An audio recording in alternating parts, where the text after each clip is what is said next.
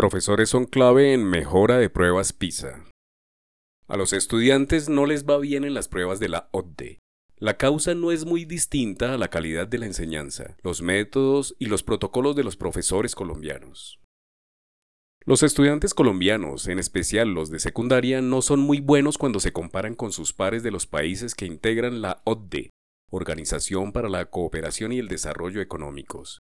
A la luz de los resultados del Program for International Student Assessment, PISA, que realiza desde 2000 el llamado Club de las Buenas Prácticas, para medir la competencia de los estudiantes hasta 15 años en matemáticas, lectura y ciencias, las cosas nunca han sido favorables para los bachilleres locales.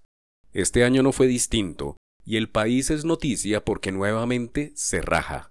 Son unas pruebas internacionales que Colombia implementó desde 2006 y en las que se desmejora en las tres competencias frente a 2018.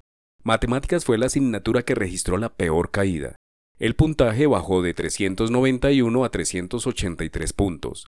La segunda área fue lectura. El descenso fue de 412 a 409 puntos. Por último, se midieron a los estudiantes en ciencia. Se pasó de 413 a 411 puntos.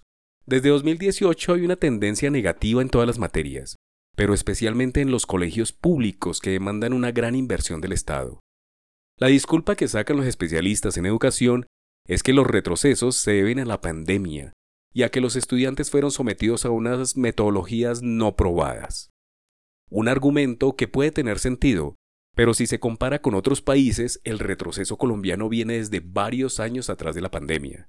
Si se observa el promedio de los países que integran la OCDE, es de 472 para matemáticas, 476 en lectura y 485 en ciencia.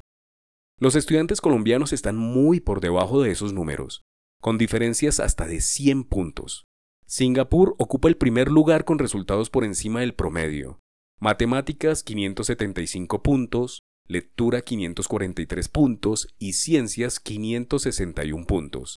En el segundo lugar está Japón, con 536 en matemáticas, 516 en lectura y 547 en ciencia. No se puede perder de vista que los colombianos en matemáticas tienen 383 puntos, en lectura 409 puntos y en ciencia 411 puntos, calificaciones que no son tan buenas en la región, en las que Colombia está en el sexto lugar, por debajo de Perú y Costa Rica, pero por encima de Brasil, Argentina, Jamaica y Panamá. No todos los países son ODE, pues hay algunos que tienen alianzas independientes con el Program for International Student Assessment y envían sus propios datos.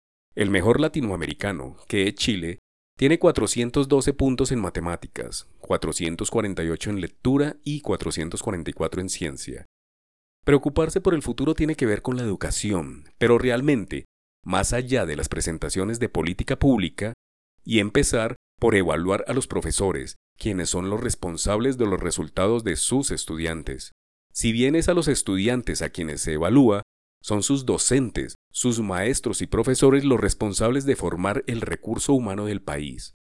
Es un hecho que pueden estar fallando el sistema, los protocolos, las metodologías y las dimensiones en el ser y el hacer de los profesores, sin que el Ministerio de Educación haga algo para subsanar los errores.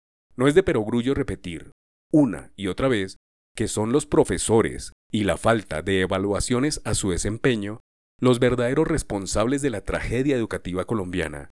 Un país sin progresos educativos es un país sin mucho espacio en una sociedad dominada por el conocimiento.